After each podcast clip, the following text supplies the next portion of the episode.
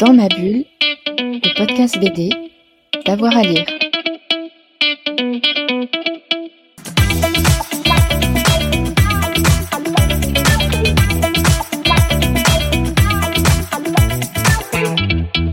Alors, les trois meilleurs BD euh, adaptant Stephen King, euh, donc il y a N, qui effectivement est la- l'adaptation d'une novella de King dans laquelle un, un homme euh, qui, euh, qui s'arrête en race campagne tombe sur un, un site avec euh, un cercle de pierres levées euh, et qui se rend compte en le prenant en photo que bah, qu'il y a une pierre levée en plus dans son objectif et des créatures qui commencent à bouger derrière, donc il se pose des questions. Et donc N, qui est chez Glénat et donc scénarisé par Marc Guggenheim et dessiné par Alex Malieff, propose euh, vraiment une histoire euh, prenante avec une, atmosphère tout à fait particulière euh, et un, joli travail sur les couleurs et les ambiances. Donc voilà mon, premier choix.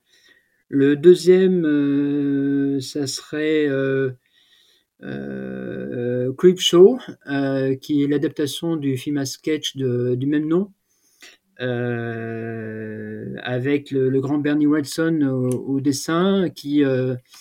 qui a réussi à, retrouver un peu l'atmosphère euh, cynique et, fantastique euh, que King a écrit pour George Romero à l'époque.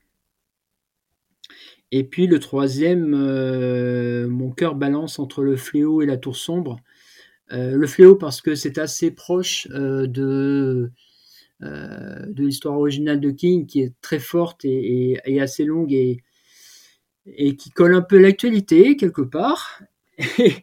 et puis euh, l'autre titre pour lequel je voilà j'hésite un peu, c'est La Tour sombre, qui n'est pas une adaptation des huit romans de King euh, tels qu'on les connaît, mais plutôt une, relecture de son œuvre au travers de l'histoire de la jeunesse du personnage principal qui est Roland. Donc toutes ces bandes dessinées sont disponibles en français, euh, enfin disponibles, je crois que Club Show est sorti depuis un moment, mais euh, voilà, ça a été édité en français depuis quelques années et, il y a de belles heures de lecture en perspective. Dans ma bulle, le podcast BD, d'avoir à lire.